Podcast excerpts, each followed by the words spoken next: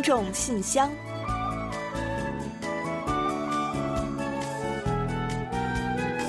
分享最新动态，聆听您的心声。听众朋友们好，我是李璐，欢迎您收听《听众信箱》节目。听众朋友大家好，我是婉玲，很高兴又时隔一周跟大家相会在这里了。疫情之下，人们的生活方式改变了不少。嗯，有的呢是线上线下的调个，有的呢则是室内室外的互换。各种花式抗疫智慧啊，让人是直呼意外嘛。嗯，没错。就拿免下车来说吧，前有免下车检测、免下车取货，最近啊，还有教会套用了这个方法进行免下车礼拜了。嗯，他们呢把教徒呢召集到可以容纳三百辆车的大操场，然后呢通过车上收音机参加礼拜。而且哈，车和车间的距离呢要保持在两米以上，这个社交距离保持好了哈，真是用到生活的方方面面了啊！这个免下车的智慧呢，要说啊，一直都是在的。像汽车影院呀，就是一个很有历史的试用嘛。但是呢，似乎这些年呢，人气有衰落之势。而现在呀，疫情闹得凶，人们不敢去密闭的室内影院去看电影了，反而助推了汽车影院的再度崛起。最近的人气很是看涨。嗯，没错。另外啊，这段时间呢，正值不少企业新员工招聘，所以呢，有的企业呀，干脆就将户外球场呢变成一个临时的比试场。想想看，那场面肯定很壮观啊。嗯，没错。嗯，同时呢，不少面试呢也都改为了视频的方式进行。现在呢，本来就就业困难嘛，在特殊时期呢。能有这样的方式进行招聘的话，应聘者呢虽然是有些顾虑，但是整体上还是比较满意的。另外呢，还有很多线下活动也纷纷转战线上，像四一五国会议员选举在即，不少候选人呢就一改往年深入现场、面对面同选民沟通的方式，通过各种直播平台来畅谈政策、体察民情。还有呢，不少韩流明星也在线上向粉丝直播活动，线上演唱会、签名会、视频电话接连登场，让粉丝们倍感新鲜。嗯，还有更新鲜的呢，有新人啊在举行线上云婚礼了。那这个事情呢，我们在今日首尔节目中也给大家介绍过啊。像父母、宾客们呢，就通过画面观看参与，虽然没能到场，但是温馨和祝福却一样都不少。是啊，随着疫情的继续和保持社会距离期限的延长，人们不同于以往的这个生活呢，估计还要再持续相当一段时间。不知道今后还会有哪些新奇的方式亮相呢？就让我们一同来期待吧。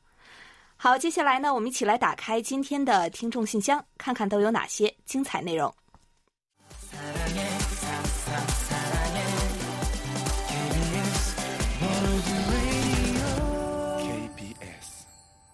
好的，欢迎回来。您现在正在收听的是韩国国际广播电台的听众信箱节目。接下来为您预报一下今天节目将播出的主要内容。嗯，今天的这期节目呢，依然还是有韩广动态、来信选读和生日祝福等几个小栏目。在生日祝福栏目中呢，我们将一起分享一段卢焕丽听友提供的人生感言。另外，在生活的发现栏目中啊，我们要为您介绍的是流畅听友提供的生活小智慧。告诉您晚九点之后啊，做哪些事情会上身？本月的专题讨论话题，请大家聊一聊对传染病大流行有何看法？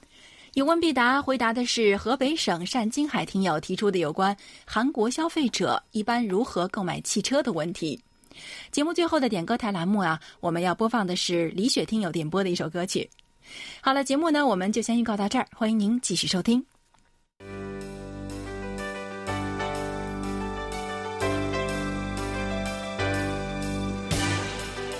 听众朋友，欢迎进入今天节目的第一个环节——韩广动态。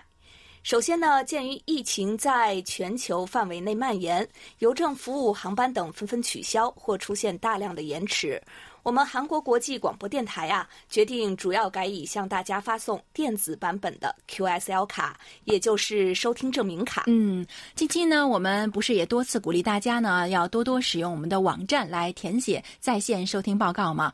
大家在线填写提交之后啊，可以直接打印这种电子版的 QSL 卡。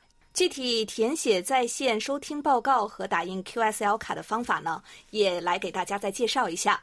首先呢，请您上我们的官网，拉到最下方找到节目收听报告，点开后呢，即可进行在线填写。提交后啊，会自动的弹出电子版 QSL 卡的这个界面，您呢可以选择打印。嗯，不过目前这种方法呢是仅限于电脑操作，暂不支持手机的。啊，另外啊，一次填写多份收听报告的话，QSL 卡上记载的收听时间和频率等信息啊，将以最后填写的信息为准。在这里呢，也提醒广大的听众朋友们，在在线为我们填写收听报告时呢，还是尽量多填一些反馈信息，会对我们有很大的帮助的。另外呢，像刚刚我们所提到的，您呢可以同时提交多份收听报告。在填写其他意见前啊，可填写更多份的这个收听报告的内容。出现输入结果后呢，即可填写其他意见，并且上传。嗯，之前呢也有部分听友啊向我们询问在线收听报告填写的有关问题。那如果呢还是有听友不太清楚啊，可以随时跟我们取得联络的。好了，最新动态呢我们就先介绍到这里。下面呢我们准备进入下一个板块——来信选读。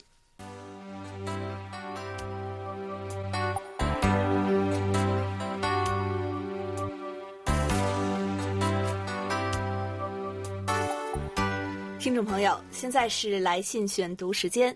今天继续为大家选播几位听友的来信，并解答听友提出的问题。嗯，还有啊，稍后呢，我们将在节目最后的点歌台环节介绍我们的联络地址。所以呢，如果您还不太清楚的话，请提前做好准备，到时候留意一下。或者呢，您也可以进入我们的官方网站去查询我们的联络方式的详细内容。我们的官方地址啊，也将在最后一并为您做介绍。另外呢，虽然今后我们不再公开征集听友的个人信息了，但是呢，为了确保顺利向大家赠送礼物，我们还是希望发送电邮的听友呢，在信中注明您的详细通信地址以及您的姓名还有 ID 编号。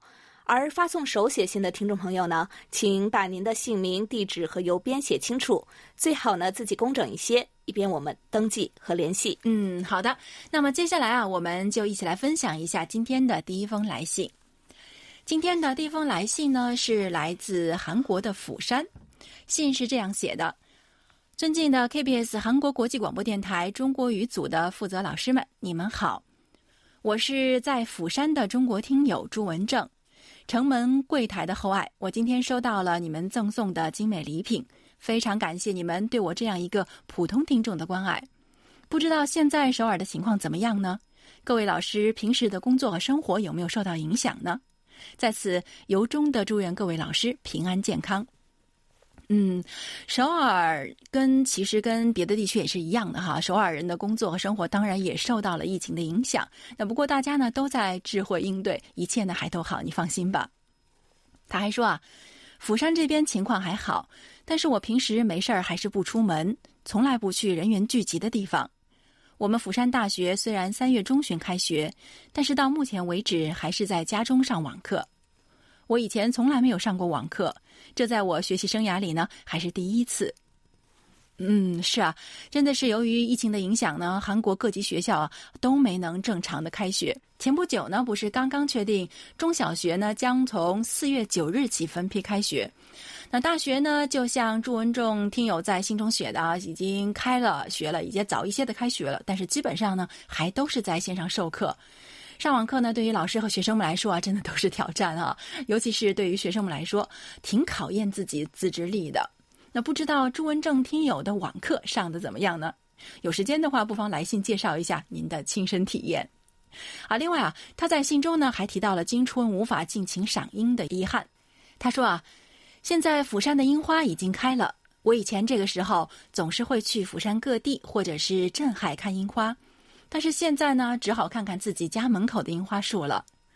非常感谢柜台的各位老师，在这样的一个艰难时刻，仍然坚持制作广播节目。你们的声音呢，就像涓涓细流一样，滋润着我们听众的心灵，成为我们内心的慰藉。在我心烦意乱、内心苦闷的时候，我总是会打开收音机收听柜台的节目。随着熟悉的声音响起，我的心里也会慢慢好受一些。嗯，啊，我想啊，应该有好多人跟您都一样啊，对于春天无法去看樱花呢，感到非常的遗憾。毕竟樱花呢是韩国春天的必不可少的一部分嘛。但是啊，由于新冠疫情，各地的樱花节也纷纷的取消了。朱文正听友信中提到的韩国最大规模的樱花节，也就是这个镇海军港节呢，很早就已经宣布取消。那首尔最大的樱花庆典汝矣岛樱花节呢，啊，就在我们 KBS 旁边的伦中路啊，也被取消了。那前两天我路过的时候呢，还看到有悬挂着汝矣岛樱花节全面限行的横幅。哎，真的是啊，这个春暖花开呢，却无法尽情的去欣赏，的确是一件非常无奈的事情。各位听友呢，如果也因此感到很郁闷的话，那不妨像朱文正听友一样啊，打开收音机听一下我们韩广的节目，保持开心，注意防护，咱们明年再去看花也不迟嘛。啊，另外啊，朱文正听友呢在信中还提到，文在寅总统说过，中国的困难就是我们的困难，在中国人民最困难的时候，韩国人民给予了宝贵而无私的援助，令我们敏感五内。那现在呢，韩国也到了一个关键的时刻。我们想说，韩国的困难就是我们的困难，我们会全力声援韩国人民的抗议行动，相信韩中两国人民一定能够精诚团结、携手并肩，然后平安的度过黎明前的至暗时刻，共同去迎接光辉灿烂的黎明的到来。嗯，您说的一点都没错。那韩中两国呢，向来都是守望相助的友好邻邦。韩国疫情爆发之后呢，已经陆续收到了中国政府和各地城市以及各个团体的捐助。那这些呢，让韩国人民也都非常的感动。相信呢，只要韩中人民携起手来，一定能够早日的去战胜疫情。也相信啊，经过这场疫情的考验，两国人民的友谊呢，肯定会更加深厚，交流呢，也会更加的密切的。好的，再次感谢朱文正听友的来信。另外啊，您的新地址呢，我们会做好登记的啊。希望您在釜山也一切都好。好的，感谢朱文正听友。接下来呢，我们一起来分享陕西王通听友的一封来信吧。他在信中说：“记得在小学四年级时，我在银川的家中，利用租来的 DVD 看了一部来自韩国的暖心电影，叫做《爱回家》，韩文名是《基不漏》。”故事讲述了一个来自首尔的小男孩项羽，由儿时的于承豪饰演，跟随单身妈妈平生第一次回到乡下外婆家而上演的温暖故事。外婆是一个聋哑人，稍显驼背，拄着一根木棍。来自大城市的项羽起初对外婆表现的并不友好，为了买游戏机的电池，他偷走了外婆的银头簪拿去卖。有一天，项羽想吃炸鸡的时候，外婆以为是开水炖鸡，自己淋着大雨去集市买回来，亲自做给他吃，还生了病。一次，他跟随外婆去乡下的集市，外婆给他买来一碗凉拌面，自己却不吃。得知外孙想吃巧克力派，还到小卖部买了很多回来。面对外孙项羽的不理解，外婆只能不停的用手势表示对不起。最终，项羽被外婆温暖的爱意所感动。临走时，画了很多关心外婆的话，希望外婆能够原谅他，并祝福外婆身体健康。看完这部电影后，我被外婆那默默温情所触动。我觉得，长辈对儿孙的爱永远是值得歌颂的主题。无论是韩国还是中国，每个人都有着关于亲情的独家记忆。我们所能做的，只有珍惜眼前人，珍惜每一份美好的情感，不要等到子欲孝而亲不在的时候追悔莫及。信的最后，祝各位身体健康，今年的每一个愿望都能实现。祝大家快乐。好的，非常温暖的一封信啊，带我们呢一同回顾了一部非常温馨的电影，以及我们每个人呢都拥有的亲情。之前呢，我曾看到很多的中国网友呢在网上分享这部影片中触动人心的这个镜头还有台词，想必应该有很多人都看过这部经典的韩国电影吧。片中的外婆呢，就好像是我们每个人生命中都有的那些亲人一样，他们用最朴实的方式疼爱着我们，把力所能及的全部献给我们。而我们每个人小时候呢，也或多或少都做过小项羽，时不时呢会来个小捣蛋，会耍个小性子，伤了亲人的心。而在慢慢长大的过程中呢，我们渐渐懂得什么是亲情，理解亲人的爱还有包容，并学会感恩和报恩。爱是永恒的主题，正是因为有周围人的关爱，才有我们的今天。我想呢，关于这一点啊，在这个疫情仍未退却的此时此刻呢，大家都会有更多的认识和感触吧。就让我们珍惜身边的人和情，同时呢，也用心用爱去对待他们。另外呢，最近正值干燥的春季啊，王通听友呢还同我们分享了一个代茶饮的小配方，方便呢大家春日去火。方子呀是这样的，也给大家介绍一下：菊花、杭白菊或金丝菊都可以，在杯中放几颗，再加十多粒枸杞，枸杞呢不要太多了，根据个人体质，然后放入适量的冰糖开水冲泡。尤其是春夏两季，多多饮用，具有疏肝明目、清散风热、生津止渴的效果。希望各位呢能够参考，尤其是韩广的工作人员们，不妨试一试。预祝各位身体健康、开心快乐。P.S. 如果有感冒发热症状时呢，不能食用枸杞，枸杞性热助火，有可能会引起炎症。好的，谢谢贴心的王通听友啊。这道代茶饮呢，正适合现在这个季节来服用。喜欢喝茶的朋友们呢，不妨试一试。好，再次感谢王通听友。好的，感谢王通听友啊，有机会啊，我一定照您说的这个方子去做一杯菊花茶。还有啊，刚刚您提到那个电影啊，我也是看过的，真的是很感人。其实就像李璐刚才说的，爱是一个永恒的主题哈，无论什么时候提到它，想到它，是真的是只有想到它，都会觉得很温暖的。好的，接下来我们一起来看一下啊，陕西孟春全听友的来信。他的信中是这么说的：“尊敬的婉玲和李璐，你们好，非常高兴的告知韩广中国语组，我今天下午收到了韩广寄来的幸运听众纪念品，是一个无线鼠标，挺实用的。同时收到的还有收听证明卡、节目表以及收听报告表格，谢谢你们了。”啊，令我特别感动的是啊，婉玲呢在一张收听证明卡上写下了“孟春泉听友，二零二零年是属于您的，祝您快乐和开心”这样的祝福话语。婉玲的字写的挺工整的，十分漂亮。嗯，啊，非常感谢孟春全听友啊。其实因为是我自己的字儿写的，真的不怎么好，所以呢，只能尽量的写的工整一些，那让您见笑了。但是祝福啊，可是如假包换的，是真的哦。希望您二零二零年每天都能很开心。另外，孟春全听友在信中还说啊，这次肆虐全球的新冠疫情对于世界经济的冲击是史无前例的。其实我一直与几位朋友在网上谈论防控疫情这个话题，期间呢提及较多的就是韩国的科学化、差异化的防控措施，在没有采取一刀切还有封城的情况下，韩国的疫情得到了有效控制，这是非常值得他国效仿的。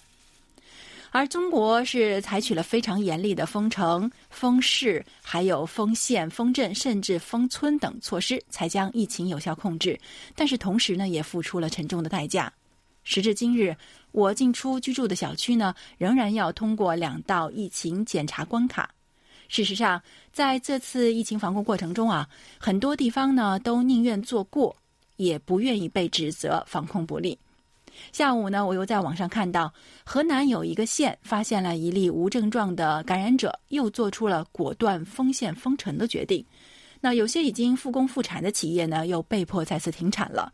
我觉得这个做法呢，是不是有些过激了呢？我也希望这次疫情早些结束，正常生活与生产秩序应该尽快的恢复起来。顺祝你们一切安好。嗯，好的。就像孟春全听友在信中说的。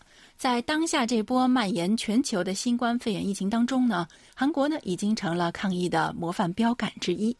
那据说文在寅总统从二月末至今啊，每两天呢都会接到一两通这个外国领导人邀请韩国分享抗疫经验的电话。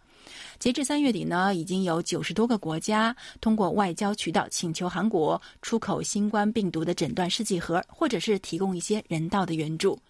如果包括通过民间渠道发来请求的国家呢，已经有一百二十多个国家了。所以啊，这一切呢，也让韩国民众呢对于抗疫的胜利呢更有信心了。当然，韩国政府呢也是表示呢非常愿意分享这个抗疫的经验，那尽量去帮助其他的国家。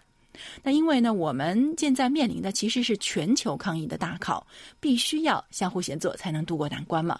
所以啊，就让我们团结一致，共同努力，打好这场疫情，然后打好这场防控战吧。好的，感谢孟春全听友，也祝您身体健康，万事如意。好的，谢谢孟春全听友，也希望您呢多多保重身体。接下来呢，我来介绍一下天津王丽听友的来信。他说：“韩广各位朋友，你们好，非常高兴收到柜台寄来的包裹，其中有监听员卡、感谢信和罗电漆器。我很喜欢这份精致的纪念品，谢谢各位了。我会认真做好收听反馈工作，绝不辜负柜台的信任和厚望。”好的，应该呢是我们要对您说一声谢谢啊！感谢王丽听友呢长久以来对我们的支持和厚爱，伴随了韩广呢一同走过了这么多年，而且呢您啊坚持记录每天的这个收听效果，并且呢及时反馈给我们，这份监听员的荣誉呢您是当之无愧的。也很高兴呢，看到您说喜欢我们的小礼物。这个因为疫情关系呢，呃，礼物寄送到您手中的时间呢迟了一些了。但是呢，呃，我们想说的是呢，这个真情无以为报，小小礼物呢，代表我们对您道不尽的感谢之意。王丽听友呢还在信中说，新冠肺炎疫情还在肆虐，中国国内的情况已经大为好转，海外的形势却日益严重。每天看着韩国、意大利、伊朗等国激增的确诊人数，让人忧心忡忡。搞好自我防护，阻止病毒进一步传播，就是个人能为社会做出的具体贡献。希望疫情早日结束，我们都能回到正常的生活中去。祝各位健康平安。是的，我们呢之前在节目中也一直在和广大听友们探讨，呃，我们每个人能为这个防控疫情来做些什么？答案呢其实很简单。就是呢，我们每个人都管好自己，做好力所能及的部分，就是贡献了。疫情尚未结束啊，让我们呢都再多忍耐一些时日，愿这个彻底清零的日子早日到来。同时呢，也遥祝王丽听友健康如意。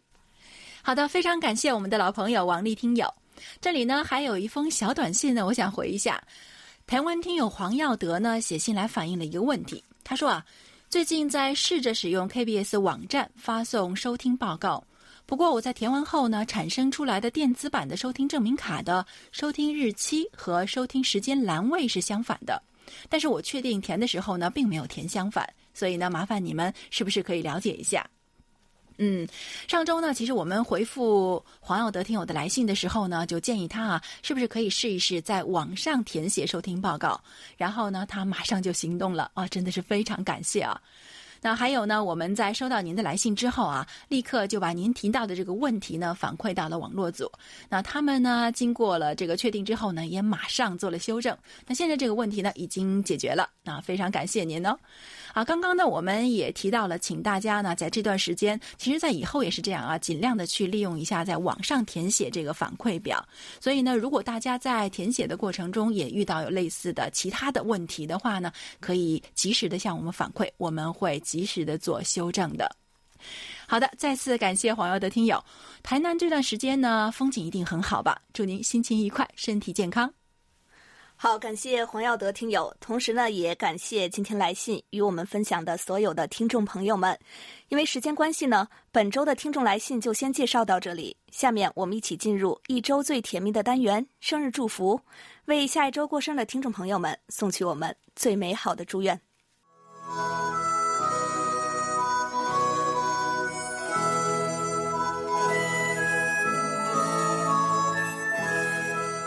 每个生命都是独特且美丽的，组合在一起，共同谱写出了一曲婉转动听的生命之歌。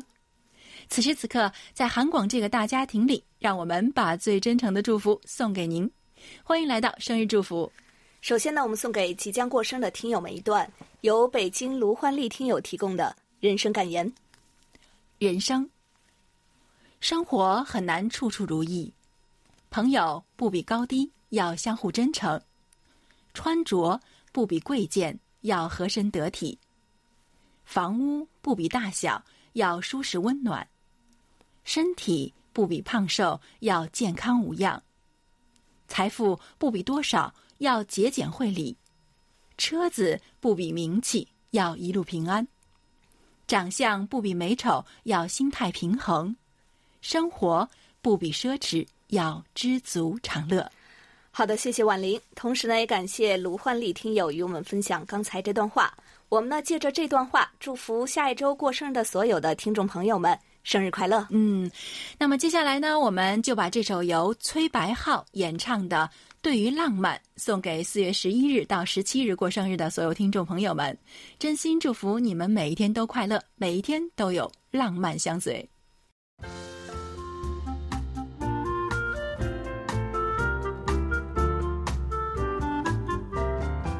生活中的点滴值得发现，生活中的小精彩无处不在。让我们做您的小助手，带您去了解生活中那些您不熟识的小窍门、小秘诀，给您的日常多一点温馨的提示。欢迎大家进入生活的发现。古人呢，把一天划分为十二个时辰，那每个时辰呢，相当于现在的两个小时了。十二时辰中啊，亥时也就是二十一时到二十三时之间呢，是最养生的时间点，大家一定要记住啊。那如果细心观察呢，您就会发现啊，很多百岁老人有一个共同的特点，那就是亥时睡，寅时起。这是因为呢，亥时被称为人定时分，人定即是人静。传统医学认为，亥时三焦经旺，三焦呢是六腑中最大的腑，具有主持诸气、通调水道的作用。亥时三焦通百脉，不通啊就会生病。特别是在晚上九点后做下面这些事的人呢，最容易伤身了。嗯，那么具体是哪些事情呢？今天呢，我们就通过黑龙江省流畅听友提供的有关内容呢，一起来了解一下。首先啊，就是一个我觉得每个人都会有的问题啊，基本上玩手机了。那玩手机呢，会造成恶性循环。那现在大多数人呢，都会在睡前玩一会儿手机。但是呢，您可能不知道啊，手机一小时所发出的蓝光，就会使人体的褪黑激素分泌下降百分之二十二。那么造成的直接后果啊，就是让人始终会处于一个浅睡眠状态。所以呢，请及时让你的手机离开床榻，否则啊，一定会难以睡眠的。嗯，我说我这些日子怎么睡不好了呢？啊，第二呢是吃宵夜会导致肥胖，吃宵夜或者晚饭吃太晚呢，很容易导致肥胖的。此外呢，与白天相比，人晚上的活动量相对减少，此时如果吃得过饱，热量消耗又少。就会造成脂肪在腹壁的不断积累和贮存，久而久之呢，人就会发起福来。嗯，听你这么一说啊，我不由得把视线 转向了我的肚子。这晚上要想管住嘴啊，真的挺难的。还有一点呢，就是剧烈的运动。那运动呢，当然是好事儿了，但是剧烈了就过犹不及了，会令大脑处于兴奋状态。睡前的一到两个小时呢，不要再进行跑步啊，或者打球啊，还有跳舞等剧烈的运动，否则呢，会让大脑呢处于兴奋状态，容易影响睡眠的质量。除此之外啊，睡前过度担忧工作呢，或者是进行激烈的歌唱活动，同样会使人处于兴奋状态，不利于休息的。嗯，睡前呢还要少一些思考啊。第四呢是喝太多的水会影响睡眠，睡前喝太多的水，夜里容易上厕所，这自然呢会对您的睡眠产生干扰。另外呢，睡前喝太多的水，第二天早上起来呢很容易产生浮肿，所以啊，想喝水呢还是适量为好。嗯，最后的这两点呢，一个是不要剧烈运动，另一个呢是不要喝太多的水，好像呢还比较容易做到哈。尤其像我这种不爱运动的人，都不用费劲就可以做到。但是呢，如果想要少玩手机、少吃夜宵呢，恐怕对于很多人来说呢，都不是件容易的事儿。可是啊，为了我们的健康，也为了有一个更好的睡眠，还是放下手中的手机和美食诱惑吧。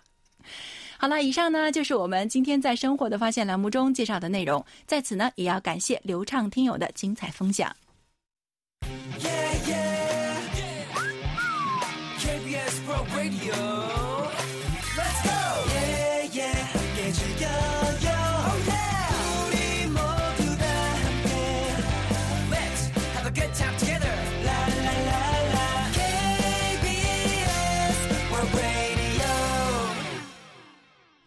好的，欢迎回来，这里是韩国国际广播电台的听众信箱节目。下面呢，我们一起进入今天的专题讨论环节吧。首先呢，还是呼吁广大听众朋友们呢，多多的来信参与一下五月份话题讨论：如何改善高危职业待遇？嗯，五月份的讨论话题内容是这样的。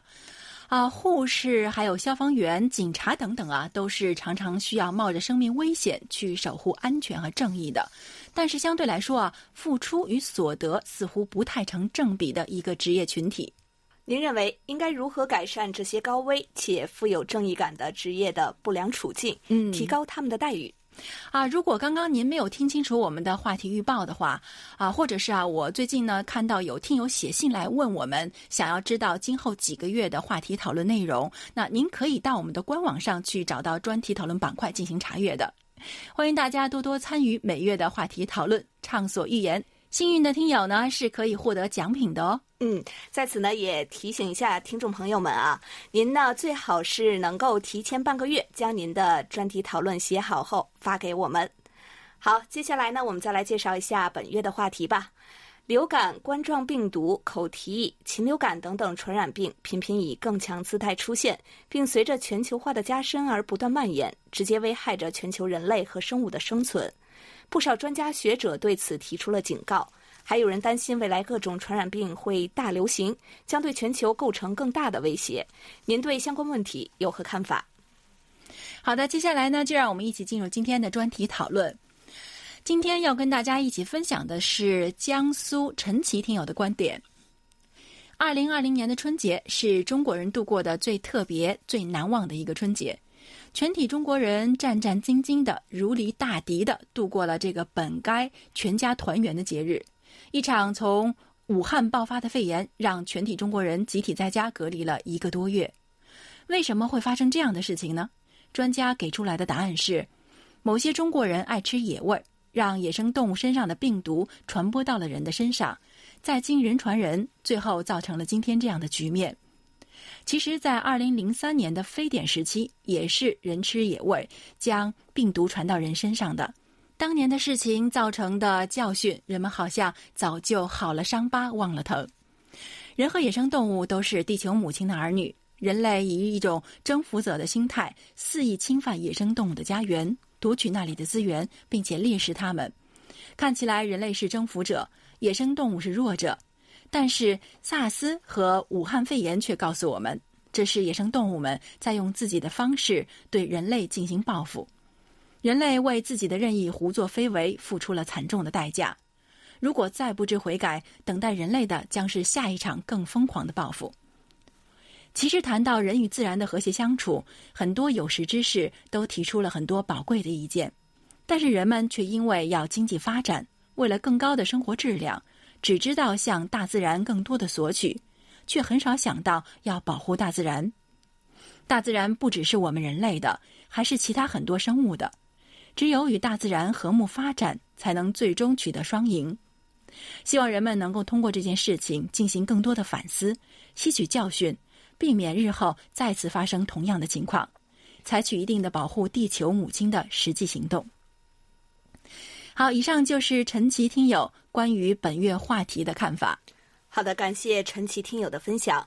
专题讨论呢就介绍到这里，接下来进入下一个环节。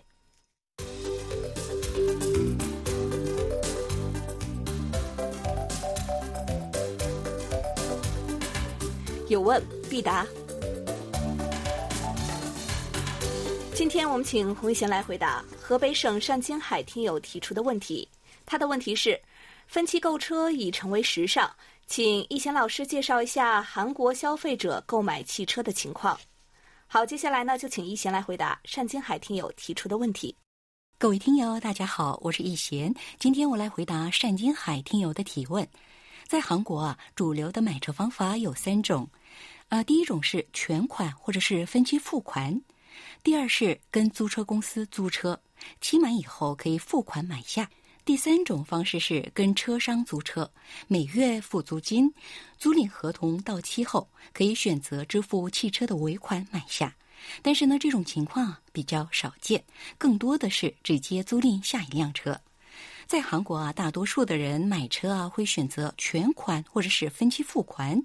韩国作为世界十大汽车生产国之一，现代啊，还有三星、起亚等汽车公司都有独家销售与售后系统，运营直营店，直接面对消费者。直营店呢有许多优势，价格是全国统一的。还有省去中间环节，不仅没有经销商恶意加价销售、出售挂赠车等情况，也没有另外收取出库费啊、会员费、保养费等额外的费用。免费保修期按照车型从三年逾六万公里到五年逾十二公里不等，提供从上牌出库到提车到家等一站式服务，非常方便。当然呢，韩国也有经销商，可是他们不提供售后服务，所以啊，想买新车的人大都会去汽车公司的直营店购车。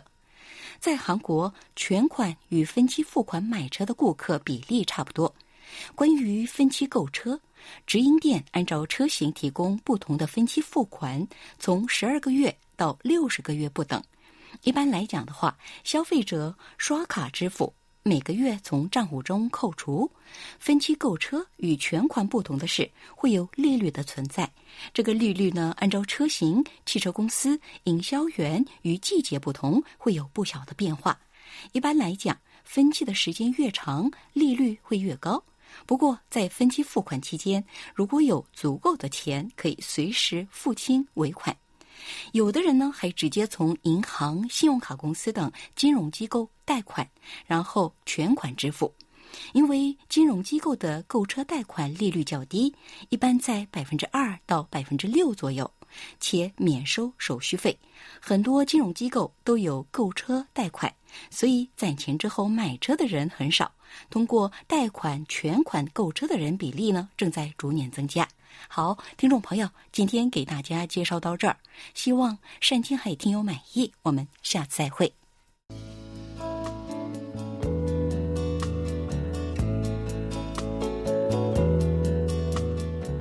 节目最后是点歌台栏目，辽宁省的李雪听友来信说。最后呢，我想点播一首李秀英演唱的《你是为爱而生的人》，送给两位美女主播以及韩广所有台前幕后的好朋友和广大听众，祝福大家收听愉快、阖家平安、幸福如意。嗯，非常感谢李雪听友为我们俩以及广大的听众朋友们点歌送祝福了。那在这里呢，我们也祝福李雪听友及一家人健康快乐。那也请代我们向您的父亲和弟弟问好。另外呢，在播放歌曲和结束今天的节目之前呢，我们还是要来做一件大事情，很重要的事情啊，要揭晓今天的获奖名单了。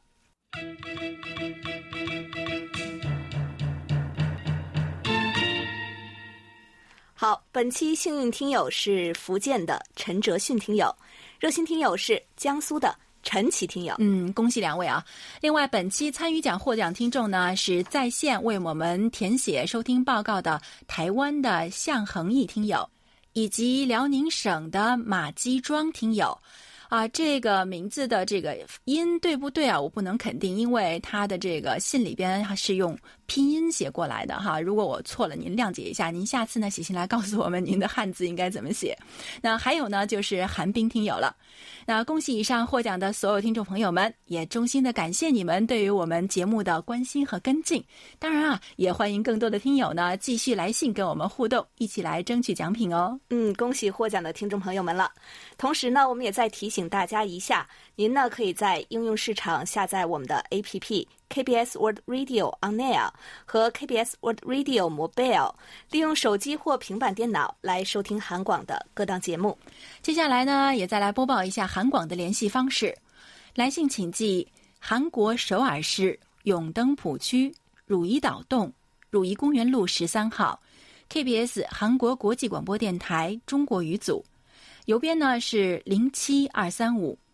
您还可以发送电子邮件。地址是 chinese at kbs 点 co 点 kr。上网收听的听众朋友们，请记住我们的网址了：word 点 kbs 点 co 点 kr 加个斜杠 chinese。好了，听众朋友，到此呢，本期听众信箱节目就在李秀英演唱的《你是为爱而生的人》这首歌曲中结束了。非常感谢大家将近一个小时的陪伴。同时呢，还要感谢参与今天节目的各位听众朋友，与大家共享您的所见所闻所感。也欢迎大家继续给予我们鼓励和支持，给我们多来信，多提宝贵的意见和建议。好了，伴随着美妙动听的歌曲，我们韩国国际广播电台一个小时的中国语节目呢，就全部播送完了。主持人婉玲和李璐在韩国首尔，祝大家周末快乐。我们下周再会。